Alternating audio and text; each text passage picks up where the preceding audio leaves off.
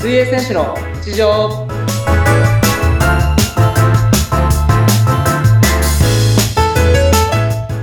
皆さんお疲れ様です競泳選手の内藤亮太ですお疲れ様です。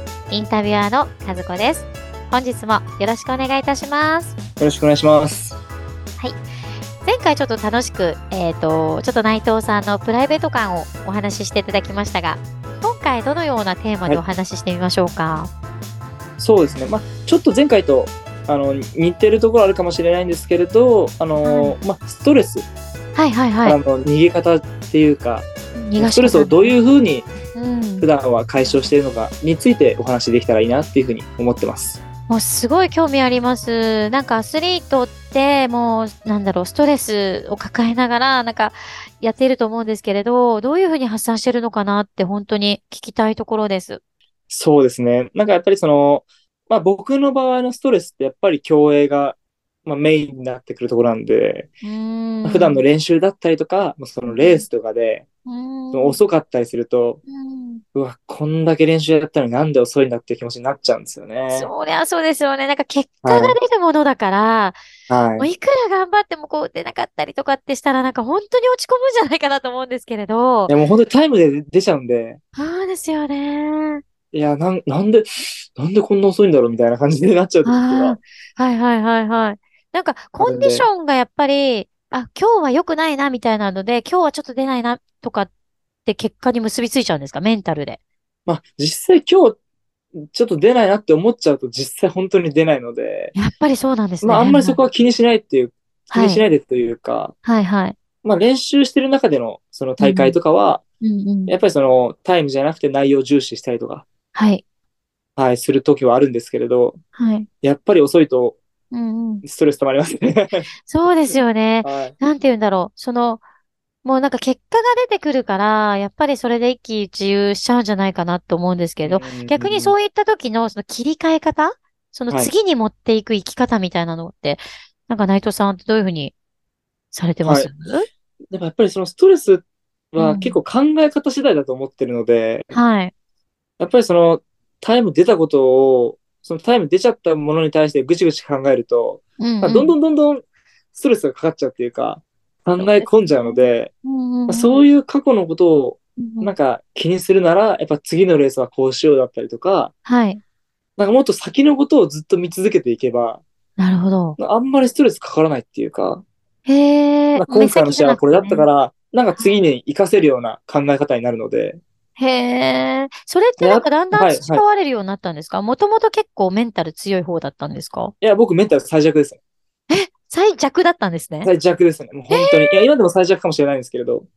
やっぱりなんかその、まあ、練習終わった後とか、本はい。あの読読んだりとか僕するんですけど、はい。まあそういうのはたまにそのストレスのなんか、まあ付き合い方みたいな本とかたまに目にすへるえときあるので、そういうのを参考にして実践したら意外とやっぱりしっくりくるなっていうふうに。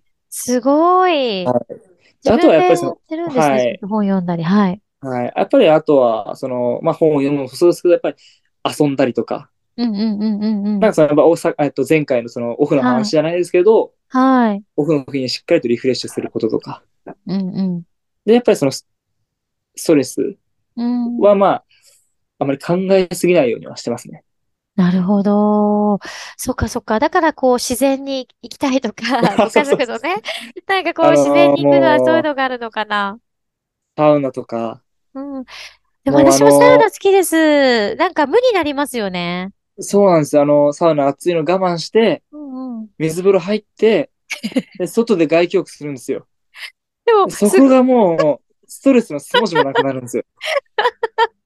もうなんかほんと整うっていう感じですいね。や、本当ですでも逆になんかそうなん面白いなと思うのは、なんか、水泳で、あの、水に入ってるのに、また、 なんかまたそっちに入るのみたいな感じで逆に思っちゃうんですけど、いやだってまたカ水ズさんそれ言っちゃうと僕たち毎日風呂入れないです。まあそうですよね。まあまた感覚が違うんでしょうね。その、スイミングでやる水の中と、そのリフレッシュあ、する水風呂ってことでおす風呂、かそう、お風呂、サウナもなんかこう、水じゃないですか。結局、体に熱くなって、で、また水に入るじゃないですか。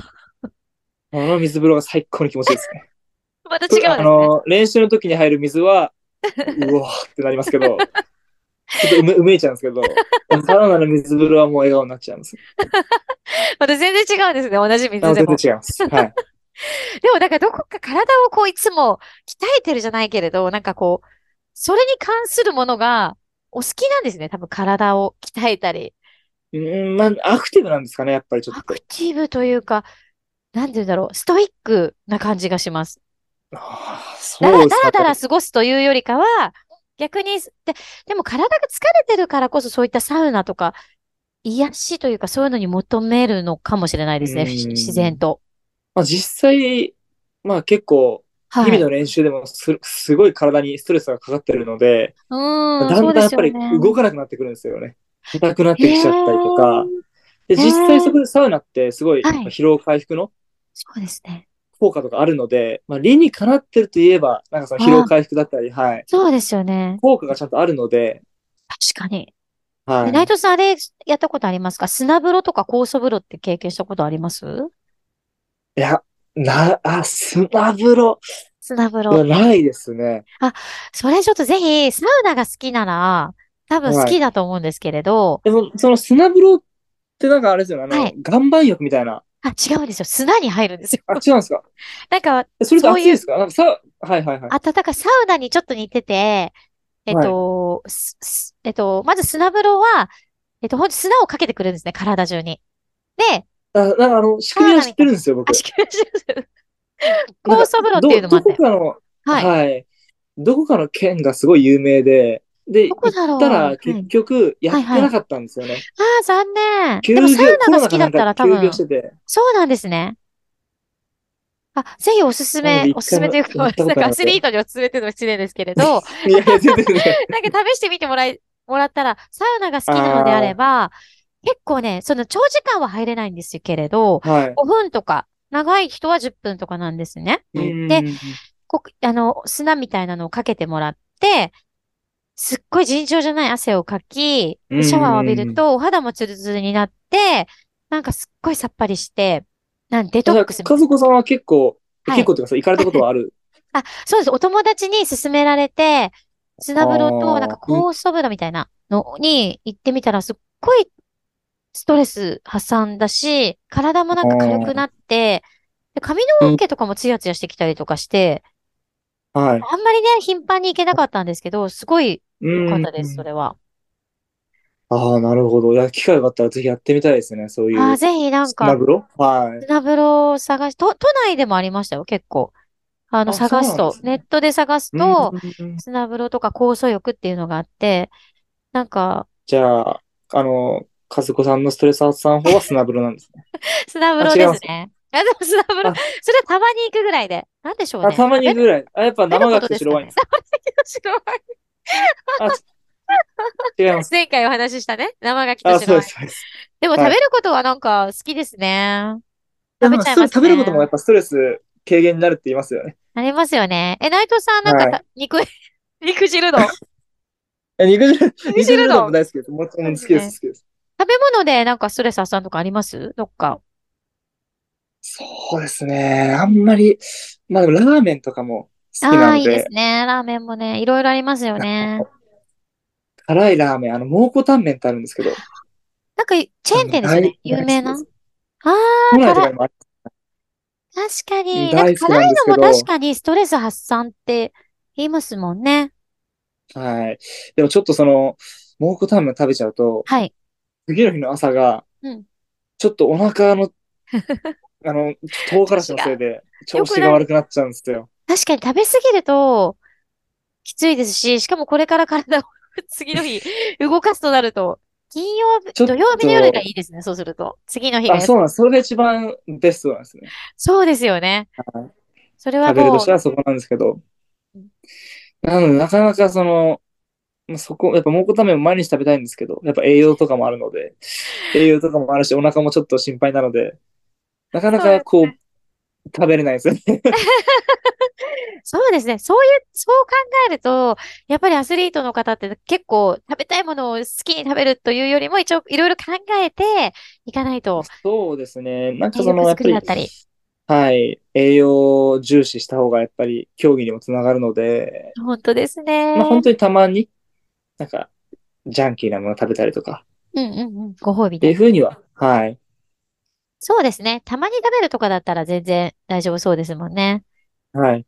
逆にやっぱりうん我慢しすぎちゃうとストレスになっちゃうので、確かに。そうですね。はい。まあずっと制限、制限、制限、制限ばっかり、食事制限ばっかりしてると、うんやっぱり気分的にもすごいストレスがあるので、たまにやっぱそのチートデーっていうやつをうん、そうです飲んであね。げた方が、はい、いいですね。いいですね。でもわかります。なんかこう、ダイエットもそうなんですけど、なんか頑張りすぎると逆になんかよくわからなくなって暴飲暴食してしまう ので、なんかある程度ストレスなくやっていく、うまく付き合っていくしかないのかなって思いますけれいどや、ね。なんか、何事も、なんかそういうダイエットとかもそうですけど、続けることがやっぱ一番大事だと思うので、うん、なんかうその、うん無理にダイエットガツンってやったら、結局、どっかで糸切れて、またボーンっていっちゃうそうなんですよ。 ので、それやっぱなんか、うんダメですね。ダメっていうか。はい、気をつけます。す。すいやいやいや、そういう、そういうつもりで言ったんじゃないです。そういうつもりで言ったんじゃないです。 はい違いはます、い違います。そうですいや、ね。そうです。でもはい。なので、ねやっぱり、え、そうです。内藤さんなんかもでも体作りをね、前、ずっとしなければいけないので、大変ですね。食べ物のコントロールと。うんまずもその、あんはまいり結構き好き嫌いないので、ああ、いいことですね。ご飯に関してもストレスはかからないですし、うんうんうんうん。まあたまにその、肉汁、肉汁うどんとラーメン食べれる。 僕の体が喜ぶまた出ました肉汁うどんはい肉汁うどんはじゃあどこかで入れないとちょっとストレス溜まっちゃうので、入れそうつつ。です。そうです。 え、はいでも今度あれですね、内藤さんが読んで、次回とかいずれで大丈夫なんですけれど、なんかおすすめの本とか、ストレス発散で、こういうものを読んだら、こう、ちょっと前向きになれたよとか、なんか、またおすすめ。めがあればね、本でも何かきっかけがあれば、ぜひご紹介していただければなと思いますので、いや、もう、ぜひぜひ。よろしくおお願いします願いします。ははいいい今日は正しくストレス発散方法と、あの、お伺いできましたので、ありがとうございました。また次は回、いありがとうございよまろししたくお願いいたします。はい。よろしくお願いします。